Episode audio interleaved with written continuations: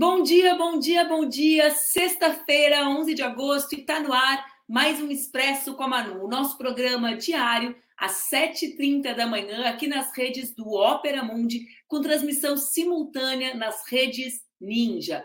Hoje, aqui no nosso Expresso, sexta-feira, é dia de entrevista. E a entrevistada de hoje vai ser a nova presidenta da União Nacional dos Estudantes. Vocês me perguntam por que eu escolhi hoje, 11 de agosto, para entrevistar a Manu, a minha xará, porque hoje é dia das e dos estudantes, é dia de celebrar a vida, a história, a luta da União Nacional dos Estudantes. A Manuela Mirella é pernambucana. Eu sei que tem uma galera que é fã do sotaque de Pernambuco por aqui. Ela tem 26 anos, estuda engenharia ambiental e possui graduação em química pela Rural de Pernambuco. Presta atenção, galera.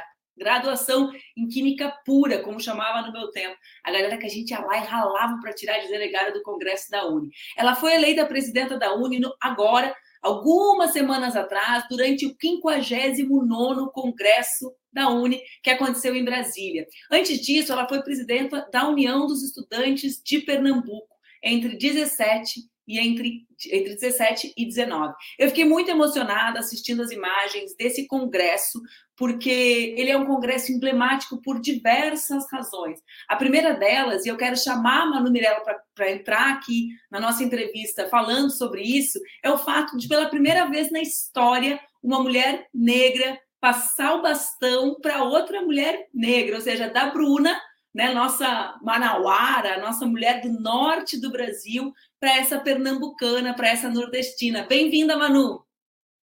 Muito obrigada, Manu. Sempre um prazer encontrar você aqui, seja nas redes, seja nas ruas, aí nas lutas por um Brasil mais justo.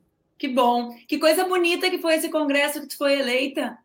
Foi lindo, né? Reunimos estudantes de todo o Brasil para debater a reconstrução do nosso país.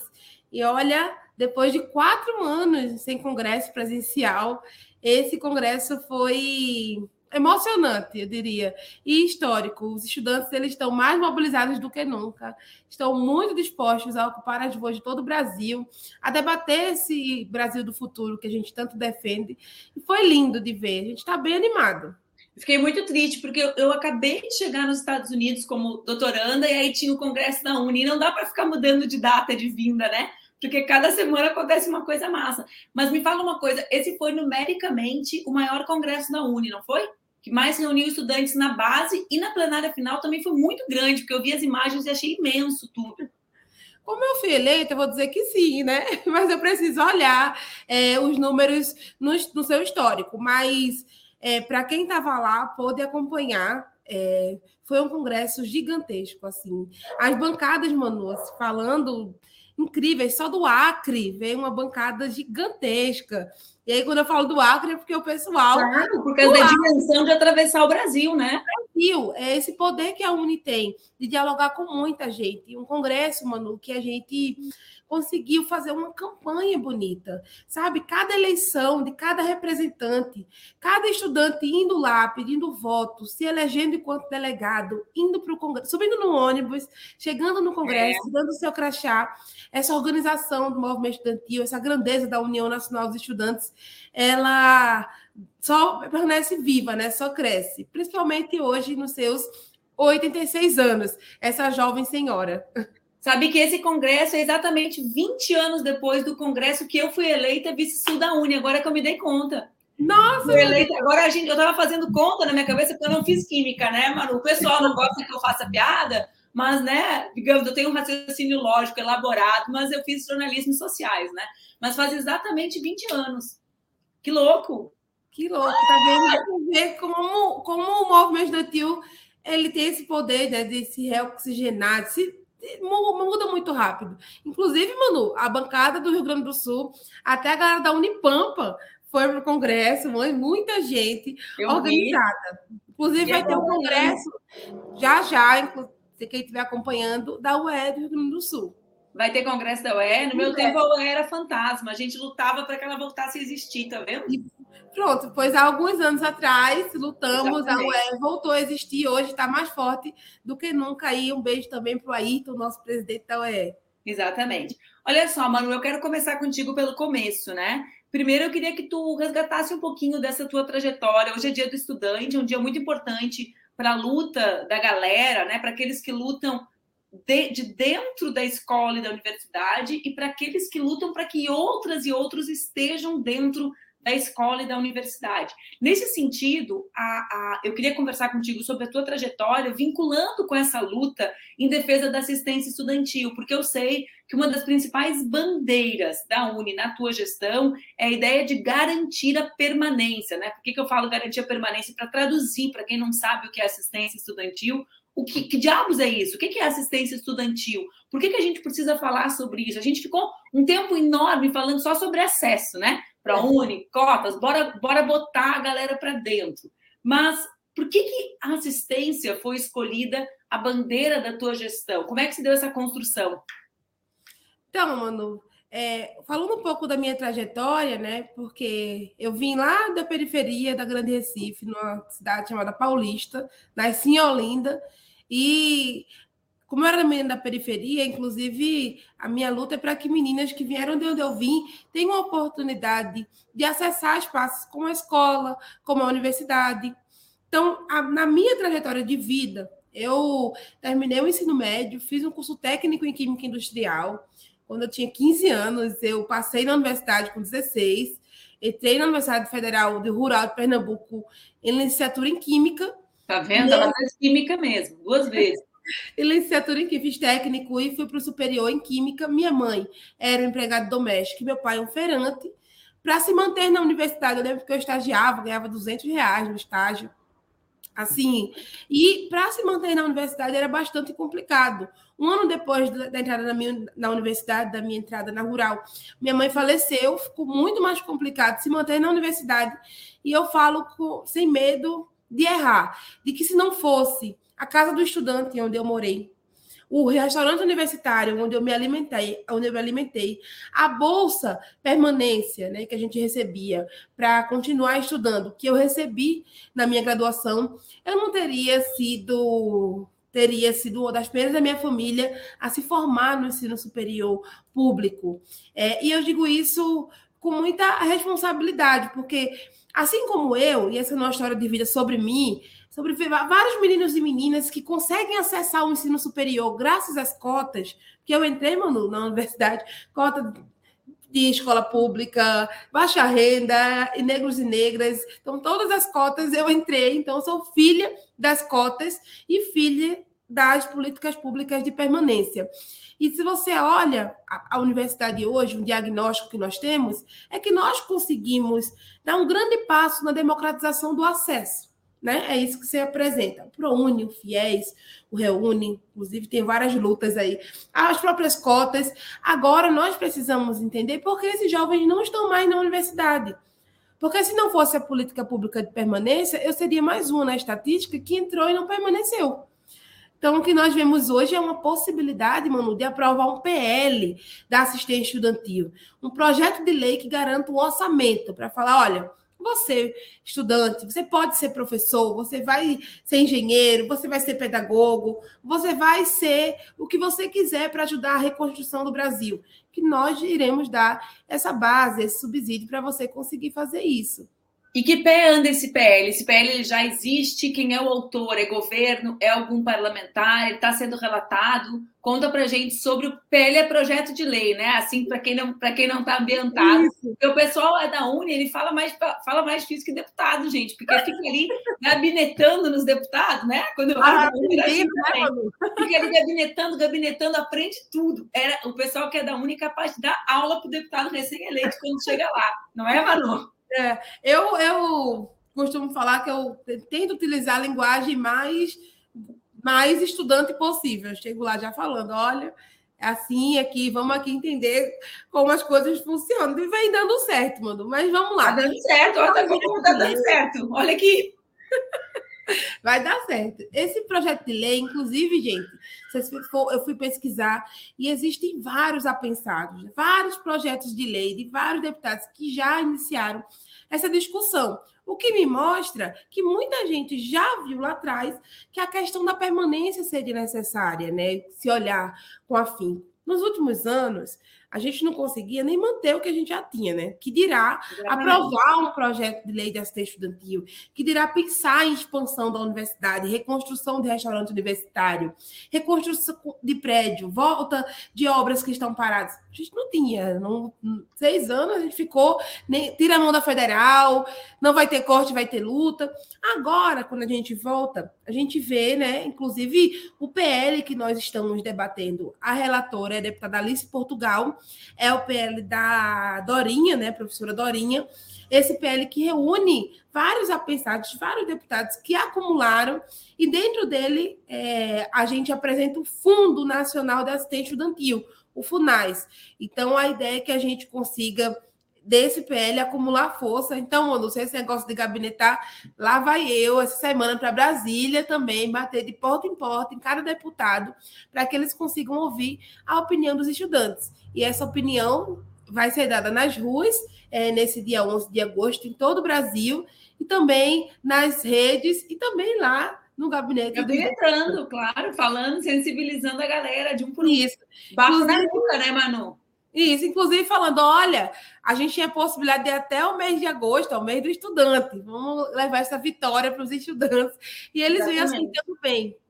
Exatamente, porque é, existem duas discussões, né, que elas, elas não são contraditórias. Uma delas é a discussão sobre o acesso. Como é que a gente faz com que o pessoal acesse a universidade? A outra é compreender que a universidade ela tem um custo para além da mensalidade, no caso do ProUni, ou para além do, da ausência do custo da universidade pública. O que, que, é esse custo, né, Manu? Em muitas cidades é o transporte. A gente não tem transporte gratuito na maior parte das cidades. Uma cidade como Porto Alegre, por exemplo, tem meio passe, né? Que, que ainda, isso ainda significa um custo. É alimentação, porque grande parte das universidades até tem um sistema de restaurantes universitários, as públicas, as privadas não. As privadas, os RUs têm, têm preço de buffet normal, né? Uhum. E Inclusive, aí, algumas estão em shoppings, algumas privadas. Exatamente. E ainda tem o, o, preço da moradia e dos livros, né? Algum material, às vezes não é livro, às vezes é aquele xeroxinho lá na pasta uhum. né, do prédio. Então, todo esse custo, ele, ele, ele muitas vezes ele é impeditivo para que o estudante continue. Né? Então, a assistência se trata disso. Mas, além disso, além dessa gabinetada básica com relação à assistência, é, pelo que eu entendi, se o PL está relatado pela Alice, ele está na comissão de educação da Câmara, é isso? Isso. Ele tá já vendo? Tá... Eu, eu, ainda adivinho onde é que minhas amigas estão de deputada, porque desde que eu fui eleita deputada, em dois, no ano da graça de 2006, olha aí, nesse Eita. ano, Alice Portugal já estava na luta na comissão de educação. É uma parceira da, dos estudantes. É muito tempo de luta naquela comissão ali, e com aquela batida na mesa, que ela é boa de briga, né? Ela é boa, ela está ajudando bastante a gente a, a, pensar, a formular um projeto, também ouve nossa opinião, é, é fundamental. Quando você coloca aí uma coisa que até a gente está na luta, porque a gente acha assim, para chegar na universidade, você precisa pegar um ônibus. Para passar o dia na universidade, você tem que se alimentar. E essa é uma realidade que muitos brasileiros não estão conseguindo. Inclusive, mano, não poderia deixar de falar de que o pessoal do ProUni do FIES, por exemplo, isso é uma coisa que a gente está formulando e, e, pedindo ajuda aos estudantes também, tem uma galera do FIES sem teto, porque o FIES meio que perdeu o seu caráter social. Os estudantes têm uma coparticipação, tem que pagar uma mensalidade que vai se reajustando aí, o estudante não consegue se manter e termina se endividando. Para além disso, o estudante do ProUni e do FIES, que a gente cita como política de acesso ao ensino superior, né, à universidade, à faculdade, esse estudante de odontologia, por exemplo, ele para comprar não. o material dele. O material dele é uma, faculdade, é uma faculdade inteira minha no jornalismo. Ele não compra. Então, quem é que está fazendo odontologia? Se ele vai fazer direito, quem é que vai comprar o Maicon dele? Quem vai comprar o livro dele? Ele não vai conseguir comprar. Então, ainda assim, ainda a gente. Por isso que a gente fala tanto de assistência estudantil. Porque a gente acha que a gente precisa garantir subsídios do governo para que esse estudante permaneça na universidade. Porque se a gente fala, mano, de popularizar o, o acesso à ciência, o acesso à educação, se a gente fala de formar quadros técnicos para reconstruir esse Brasil, quais serão os profissionais do futuro? E outra coisa, Manu, eu li semana passada, a gente já falou sobre isso no programa, aqui no Expresso uhum. com a Manu, que o ProUni e as cotas fizeram com que, pela primeira vez, as mulheres negras tenham dobrado a sua participação na universidade. Eu estou até buscando esses dados exatamente, porque eu, eu não me lembro do, do detalhe do percentual, mas é mais da metade, né? Eu estou catando aqui, ó, eu estou tentando achar na pauta o número, porque nós tratamos uh, sobre isso, né? Elas dobraram a participação nos cursos mais disputados. Então, quando a gente está falando de assistência e, e, acesso e permanência, a gente está falando, sobretudo, da base da pirâmide da desigualdade brasileira. E isso é transformador, né? Isso. E esses dados, a Luísa já está mandando aqui na produção para gente, eles também mostram, se não me falha a memória, minha memória ela anda falhando, gente, né? Mas, se não me falha a memória, Manu, eles também nos mostram que essa participação ela é puxada pelos estados do Norte e do Nordeste. Então, dobra a participação de mulheres negras, sobretudo em função do resultado dessas mulheres no Norte e no Nordeste. E isso me remete àquela manifestação absolutamente xenófoba, né? Uh, uh, preconceituosa do governador de Minas Gerais que diz que quer criar um consórcio sul e sudeste em contraposição ao que o Brasil do Norte e Nordeste nos entregaria nas ideias dele, porque nos entregaria muito pouco, seria a vaca magra. Olha aí o que, que o investimento público em garantir acesso à universidade pode fazer pelo Brasil, né? Ter mulheres como tu, filha da doméstica e do feirante, né?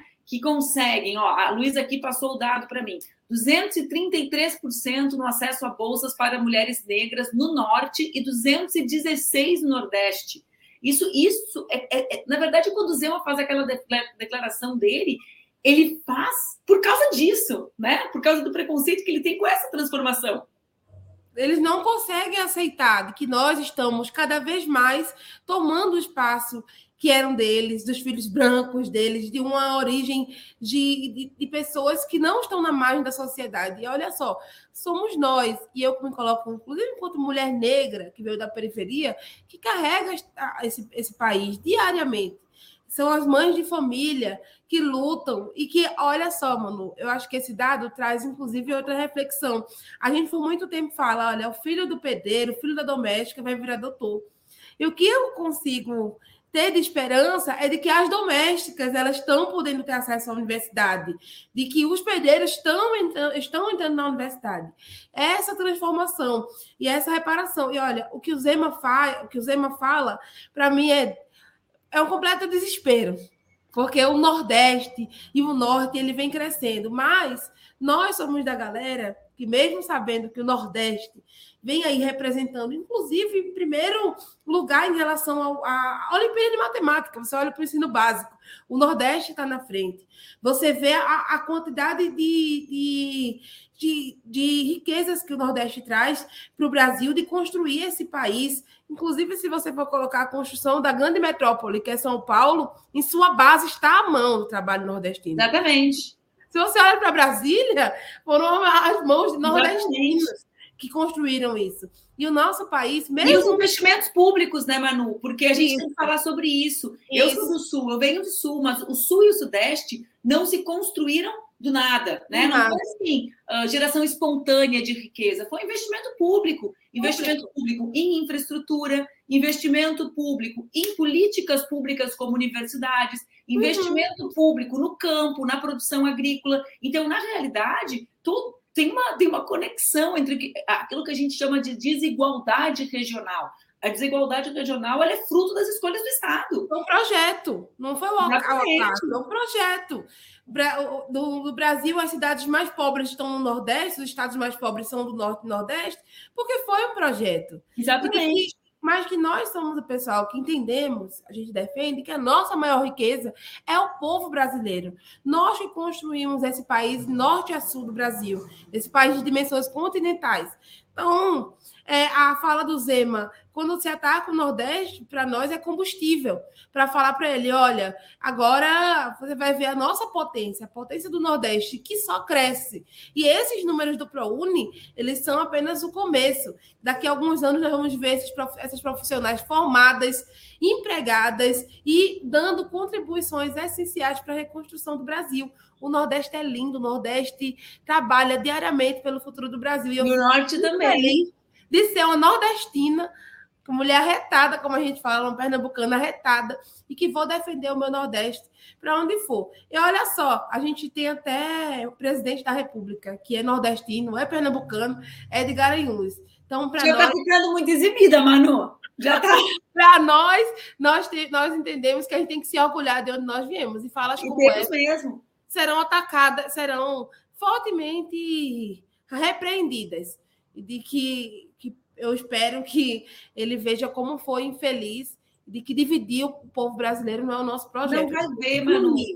Não vai ver porque é a expressão de um preconceito, né? Que tem relação com esse Brasil que a gente quer que se descubra, e porque é esse Brasil que é capaz de se desenvolver como nós sonhamos, né? O Brasil do Sul e do Sudeste ele é fundamental como um projeto nacional, uhum. não um projeto uh, que volte lá para os ideais uh, separatistas. Vê, isso existe há muito tempo. Essa ideia de uma é separação do Sul né, e do Sudeste, do restante do Brasil, é uma ideia uh, que data de, de muito tempo atrás. Só que eles vão reeditando. E, na minha interpretação, eles reeditam para buscar o mercadinho eleitoral do bolsonarismo.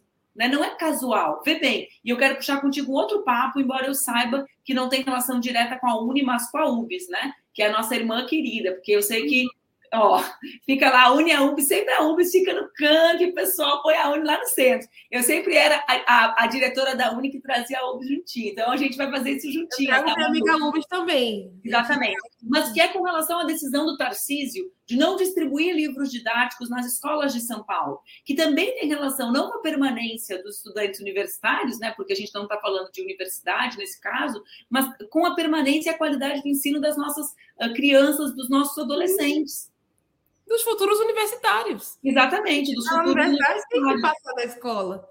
Exatamente.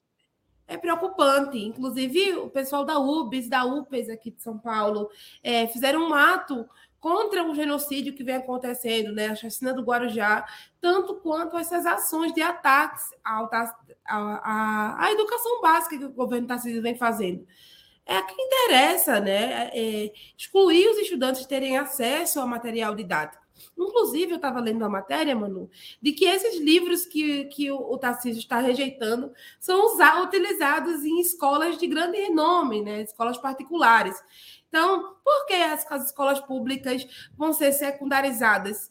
Será que o, que o Tarcísio consegue entender que os estudantes das escolas quase não conseguiram permanecer na, na, no ensino fundamental e médio na pandemia por não ter acesso a um computador, a uma internet? Ou ele, não, ele não consegue entender a dimensão do que é o povo brasileiro em sua, em sua grande essência, sabe? Eu lembro que o meu primeiro telefone eu dividia com meus dois irmãos. Ainda assim, hoje ainda é assim. Nem toda casa tem uma base para o estudante. Ah, olha, eu vou agora estudar matemática. Exatamente. Tablet. Sabe, isso não é realidade. Vou abrir meu tablet do ano. Não existe. Então, a, o que a UB está fazendo, junto com a UPES aqui em São Paulo, e nós estamos ajudando, é a garantia de um ensino básico de qualidade, para garantir, inclusive, que esses estudantes eles não larguem a escola, eles tenham a oportunidade de acessar a universidade, graças às nossas políticas de acesso, que vamos continuar lutando, e chegando lá, se ele precisar, vai ter uma lei de assistência estudantil para que ele consiga permanecer. E agora eu quero voltar contigo num tema que é o tema da política de cotas, porque esse ano as cotas, a gente celebra 10 anos das cotas, os resultados são muitos, né? Eu volto e meia aqui no, aqui no programa, eu, eu debato os resultados laterais das cotas, que não é a entrada na universidade, mas que é a de mais literatura periférica aparecendo, a de mais políticas e políticos eleitos, jovens negros e negras relacionados. Em Porto Alegre, por exemplo, a bancada antirracista é 100% cotista né? Para mim não é uma casualidade, né? Tem a ver com a disputa, com a quebra das estruturas de poder na universidade. O projeto, né, mano? O projeto. E esse ano as cotas, a gente comemora 10 anos das cotas. As cotas é uma luta que foi não foi uma luta de muitos, né? Eu gosto de falar sobre isso porque cotas e ProUni eram lutas de poucos, né? As cotas eram sobretudo do movimento negro e do movimento estudantil. Né? E ainda existiam algumas divergências entre o movimento negro e o movimento estudantil, que por sorte a gente superou. Né? Lá atrás, no meu tempo, a gente era contra as cotas raciais, a gente defendia cotas só para a escola pública. Oh. Ó, tá vendo que louco? E aí o movimento negro uh, conseguiu mostrar o, o, erro, digamos assim, de uma proposta que não levasse em conta a questão racial no centro. Então, foi uma luta de poucos, mas foi uma luta que nós tivemos uma grande vitória, né? E completa uma década agora. A lei prevê que haja revisão do texto legal agora, nesse ano da graça que foi eleita presidente da UNE. Olha que louco! Que loucura, né? E aí, é uma estudante cotista na frente da UNE nesse momento. Existe uma ação no Supremo Tribunal Federal, foi movida pelo PV, que pede que o parlamento se manifeste, o parlamento e a presidência da República se manifeste sobre isso. Eu queria saber em que pé anda a nossa luta para a manutenção das cotas, para a, a, palavras compridas eu tenho problema, mano, para o aperfeiçoamento da, da lei, para a permanência dela como instrumento de democratização do ensino superior no Brasil. Então, Manu, primeiro a, a nossa luta no último ano da Uni foi a luta pela renovação da lei de cotas. Inclusive, manter. Olha, Manu, se você fala que lá atrás as cotas raciais era esse grande debate, que hoje nós vemos o quanto acertamos em, em aprovar as cotas raciais, hoje ainda existe. E existe dentro do próprio Congresso Nacional, mano. O pessoal, inclusive, atacando as cotas raciais mas os números não negam, os diagnósticos não negam. É por isso que a Uni, inclusive, lançou um estudo técnico, chama de lá para cá, 10 anos da lei de cotas. Que massa, eu não sabia. Vou, vou, te mandar, mano, pegar seu endereço, te mandar um kitzinho da nossa campanha, chama Eu Defendo as Cotas, pela entrada e permanência na universidade. Nesse estudo, a gente observa o diagnóstico da universidade, da, do acesso desses estudantes negros e negras é, e de baixa renda na universidade, e que mostra, inclusive, que os cotistas e os não cotistas, eles estão, porque o pessoal aumenta a desigualdade, não, eles estão ali é, se não no mesmo patamar em relação ao desempenho acadêmico, né, que é isso que o meu estudo traz, eles estão num patamar elevado em desempenho acadêmico. A gente, inclusive, observa nessas né, mudanças que você O crescimento, né, Manu? O crescimento de, da, do povo negro em espaços de decisão. Não é, não é qualquer coisa, né? A gente ter mestrandos, doutorandos negros e negras formando e formulando é, sobre o nosso país. E isso é graças a esse projeto de 10 anos atrás. Então, a nossa luta é pela renovação da lei de cotas, mas nossa contribuição é atrelada justamente a que a gente consiga aprovar a lei de cotas atrelada à assistência estudantil. Porque além, da, além de conseguir ter, aumentar o acesso, a gente, como falou aqui, né, é, a permanência ainda é um desafio, principalmente para a nossa juventude negra periférica, que pega, como eu pegava, três ônibus para ir, três ônibus para voltar, quando a universidade não tem RU, ou se tem, tem o valor do RU que tem que pagar todo dia. Não é para todo mundo. Então, esse estudante que tem que estudar, conseguir um emprego, conseguir é, estar na universidade, voltar para casa, ajudar. Então, é muito complicado. Então, a nossa luta é a renovação da lei de cotas atrelada à assistência estudantil. Porque, Manu, é, eu, como eu fui cotista, eu tenho aqui, inclusive, lembranças de que eu, para entrar na universidade, eu tive que apresentar um comprovante de escola pública, apresentar um comprovante de baixa renda, né, a minha autodeclaração de negra e negra, é, assim que abriu o edital, eu tive que disputar tudo de novo. Aí lá vai eu, buscar todos os documentos. Aí tal, aí consegui o edital. Acabava o tempo lá, ia de novo. Então, o estudante tendo que provar diversas vezes que precisa de, de um auxílio. Então, se ele é cotista, se ele já entrou lá, se ele está comprovando que ele é negro, negro, ele veio da escola pública, que ele é de baixa renda, ele já na sua matrícula a gente já conseguia dizer, olha, agora sim, entrou aqui sua bolsa de permanência. Você vai precisar ir pensar em como vai se manter esses quatro meses até abrir um edital. Sabe? Eu acho que a nossa contribuição desde a nossa época para a lei de cotas é garantir sua renovação e atrelar ser estudantil para garantir a permanência. Exatamente. É muito legal, Manu, para quem veio lá de antes, como é o meu caso, né? Perceber, primeiro que quando a gente luta, a gente conquista, sabe? Existe uma coisa que é, eu lembro muito de passar em sala de aula e os estudantes das escolas públicas acharem nós uns ridículos, porque a gente defendia cotas. Parecia uma ideia completamente pirada. Então, é, eu acho bonito me lembrar disso, sabe? Que às vezes eu me sentia ridícula defendendo as cotas, porque por quê? Porque isso mostra como a gente precisa acreditar nas nossas ideias, né? E como é transformador ver isso se concretizar. E a segunda coisa é que é muito bonito ver uma guria né, cotista, né, uh, primeiro que recebeu o bastão de uma outra menina do norte do Brasil. Acho muito bonito isso, essa essa uni que se diversifica e que vai vai moldando o Brasil que a gente sonha construir. E eu desejo que tu tenha uma gestão à altura, à altura da história da Uni, mas de, com esse F5, né, com esse update no que representam essa nova geração de jovens que está mudando o Brasil que foram os jovens que foram para as ruas lá no início do governo Bolsonaro, mesmo com medo, né, mesmo com incertezas, garantindo a universidade pública, que é, em última instância, a, a, o espaço que produz ciência no nosso país. Não vai existir um Brasil desenvolvido sem produção de ciência, né, sem desenvolvimento tecnológico. Então, a, a Uni é do tamanho do Brasil que a gente quer ser. E eu fico muito feliz de ver uma, uma jovem mulher negra conduzindo esses sonhos, viu? Muito obrigada, Manu. Eu fico muito feliz, além de, de ser quem eu sou, também trago, bato na tecla de que, além de jovens negras, nós, nós somos cientistas, nós somos professoras, a nossa missão da nossa geração é, já abrimos, eu falei para a Bruna, olha, Bruna, abriu espaço aí para a primeira mulher negra presidir a Uni, veio agora a segunda mulher negra e vai ser, não vai ser mais algo, vai ser comum. A nossa ideia é que seja comum que as mulheres negras ocupem espaços de poder, inclusive de decisão do nosso país. Exatamente. E, Manu, a nossa missão é garantir essa contribuição. As nossas, eu sempre falo dela, que é uma grande amiga, é a Jaqueline Góes, uma mulher negra nordestina que sequenciou o genoma da Covid-19 em 48 horas.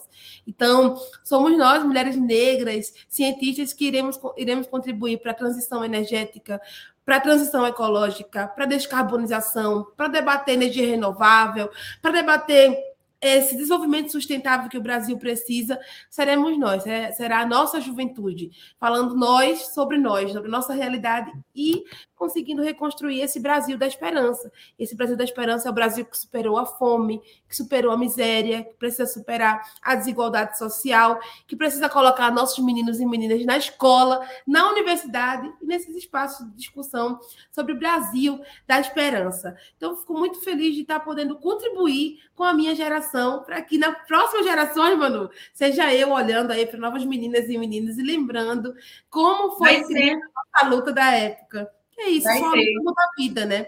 E que a une aí nos seus 86 anos que se completa hoje, que não é todo dia que se fazem, né? 86 anos de luta, essa jovem senhora que permanece mais viva e mais ativa do que nunca na luta por um Brasil mais justo e igualitário.